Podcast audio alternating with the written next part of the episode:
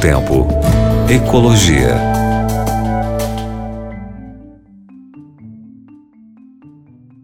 Olá, meu querido ouvinte, minha querida ouvinte da Rádio Novo Tempo. Como vai você? Espero que você esteja bem nesse momento em casa, nesse momento quietinho, né? mais recluso, vivendo esse momento né, de, de pandemia. Vai passar, viu, gente? Já está passando. É, a gente logo vai voltar a uma quase normalidade. Bem, hoje eu quero trazer para você uma das notícias relacionadas a, a essa pandemia, que aconteceu essa pandemia, que foi a queda na emissão de gás carbônico. E aí, estudos têm comparado que desde a Segunda Guerra Mundial nós não conseguimos viver uma queda tão forte na taxa de emissão de dióxido de carbono como as que vemos agora durante a pandemia provocada pelo Covid-19. Segundo pesquisadores, provavelmente este ano nós veremos um descenso entre 4% e 7% na emissão por causa do confinamento.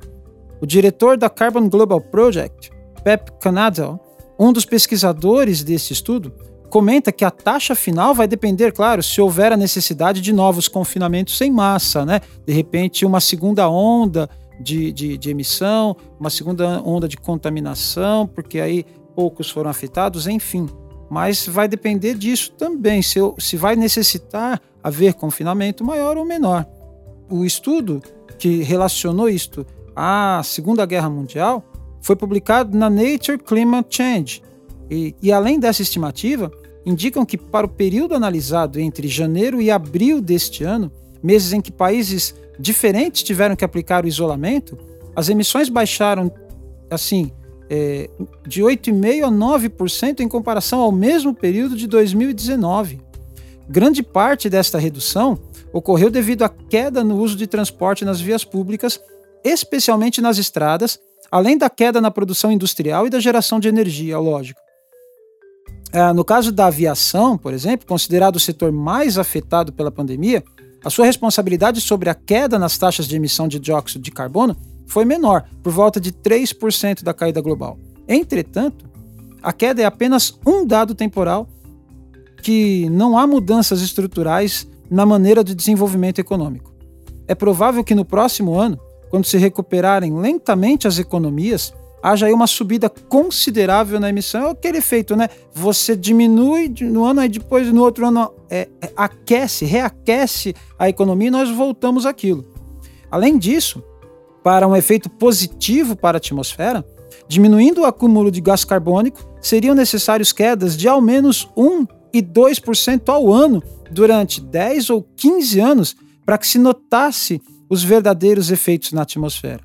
Então, apesar da queda nas taxas de emissão de gás carbônico, é necessária uma mudança mais estrutural na forma em que vivemos, se nós quisermos combater as mudanças climáticas. E eu ouço pessoas falarem assim: quando nós voltarmos, nós vamos voltar diferentes. Hum, eu vou respirar e eu espero que sim. Eu espero que nós voltemos mesmo um pouco mais atentos a vários problemas que o Covid-19 nos trouxe. Né? Principalmente a questão ambiental. Claro, né? uma das questões é a questão ambiental, que fala muito de que nós precisamos mesmo dar um tempo, respirar, olhar com carinho para o nosso planeta, porque nós dependemos dele e dos recursos naturais que ele nos dá para sobreviver. E se nós continuarmos degradando, nós não vamos longe, assim como muitas das pessoas que perderam a vida pelo Covid-19. Que Deus te abençoe e um grande abraço para você. Novo Tempo. Ecologia.